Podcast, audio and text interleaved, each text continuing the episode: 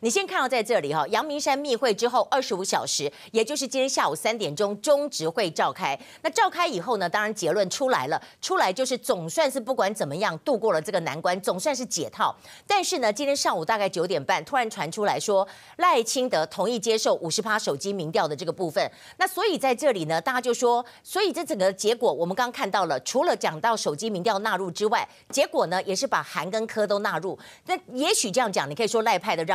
也许这样讲，你可以说是鹰派的胜利。那我们仔细来看到赖清德他现在的策略是什么？第一个，他打出一张牌，就是各五十趴的牌。那最早是谁讲出来？是九点三十七分，联合新闻网传出来的。因为八点广播的时候，郑宝清他说，希望一点三十分之前可以达成共识，进行不公布的协调式民调。那中执会如果用表决过了，那民进党就会去掉大半江山。那这里面就讲说，不要表决，不要表决。所以呢，不要表决。如果赖清德让步，可能是怕表决。第二个呢，就是在这里赶快问电话连线林俊宪。林俊宪说：“对了，对了，市长是接受。”那所以大家讲说，为什么赖清德的让步？一方面是说不想表决会伤害到民进党，另一方面可能是这份昨天苹果的民调有点关键，因为。苹果的民调都是公建艺术的，是公起来的公。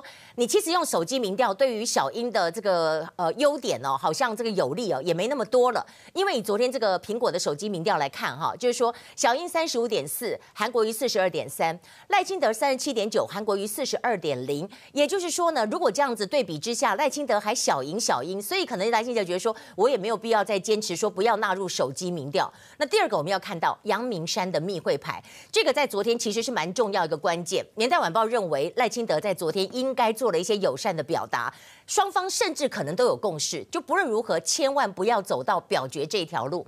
那大家就说，如果说在这里，那阳明山有人家谁牵的线呢？我们其实看到很多人住在阳明山呐，好，但是呢，我们要讲的是，你必须要有一点跟两个人都有交情的人。我们在想，星光的吴东亮有没有可能呢？或者是黎智英媒体大亨黎智英呢？或者是蓝绿都很好的徐旭东呢？当然还包括了严凯泰等人都住在这里，但是我觉得。应该这样子，但是呢，我的朋友，我们住在阳明山的朋友，在打听之下，他们说有一个地方最可能，那个地方最安全。但是我说那个地方应该算是小英的家吧？好，阳明山山中传言是小英家，就在小英家，小英家的外观。